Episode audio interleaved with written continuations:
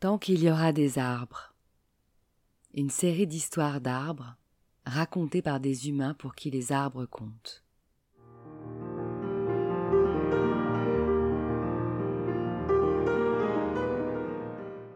Un patchwork de voyages en enfance ou dans le monde qui justifie qu'au-delà de leurs bienfaits naturels scientifiquement prouvés, les arbres sont nos complices de vie et doivent rester les témoins de nos existences.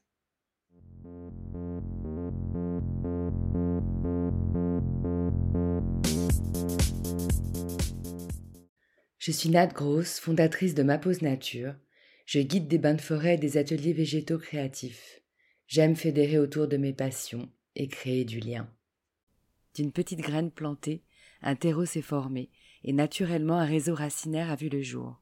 Un arbre de parole et d'écoute est né, et pour nourrir mon arbre, j'ai récolté des vocaux, encore et encore.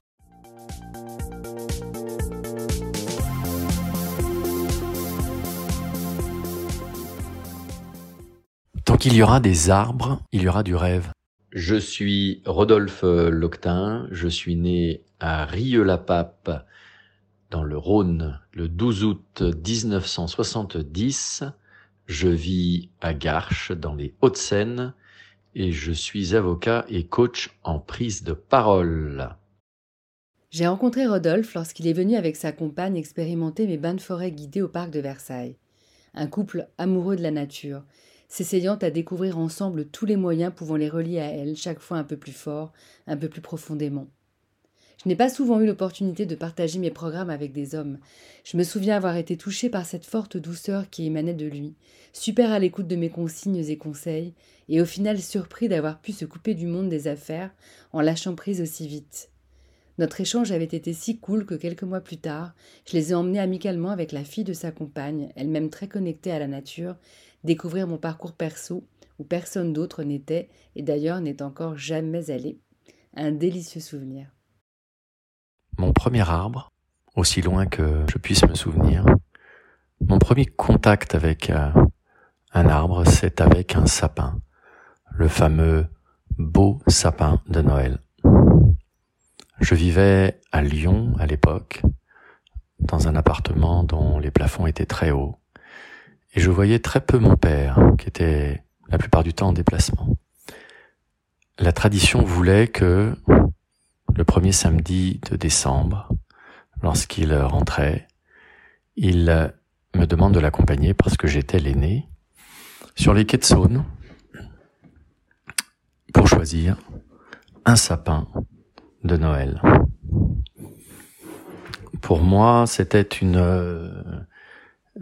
démarche euh, hautement symbolique, car euh, c'était un moment privilégié avec mon père que je voyais très peu et qui était un peu inaccessible. Il y avait donc une grande force en ce moment et se balader au milieu de ces arbres allant du plus petit au plus grand avec la responsabilité de faire le bon choix pour l'arbre que l'on rapporterait à la maison. Évidemment, je n'avais aucune conscience écologique à l'époque et le fait de couper un arbre ne me surprenait pas plus que ça, je suis obligé de le reconnaître. Nous choisissions généralement parmi les plus grands et nous rentrions fiers avec cet arbre que nous installions avec mes frères et ma mère dans le salon. Et puis euh, nous nous l'admirions au fur et à mesure de la journée déployer ses branches et surtout son odeur, l'odeur du sapin. Ça n'était plus nous qui allions dans la forêt, mais la forêt qui s'invitait à la maison. Cette odeur, je ne l'oublierai jamais, elle participe pour moi de la magie de ce mois de Noël, l'odeur du sapin, la présence du sapin, et même si euh, écologiquement aujourd'hui c'est un désastre, je me rends compte que je perpétue à mon tour cette tradition en allant avec mes fils chercher l'arbre.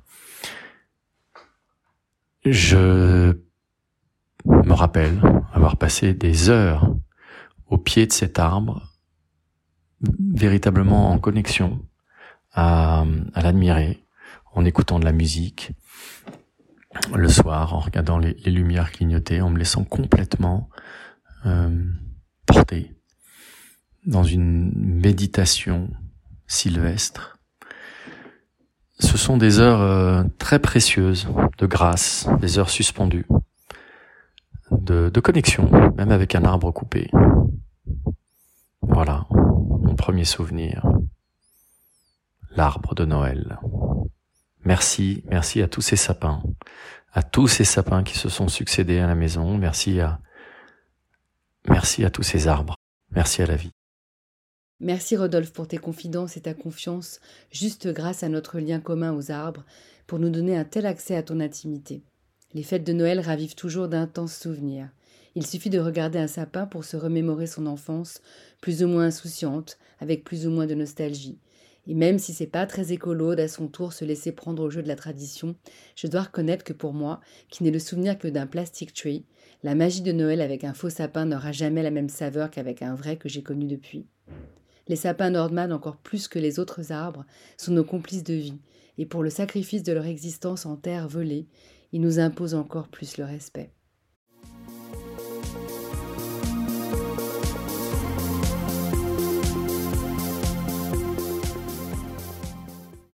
Cet arbre social continuera sa croissance tant qu'il y aura des messages pour l'enrichir et le faire vivre.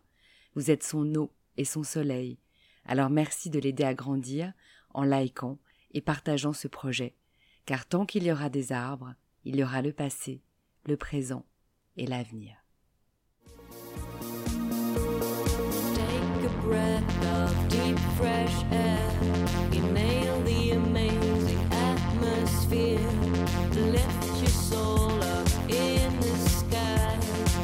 I want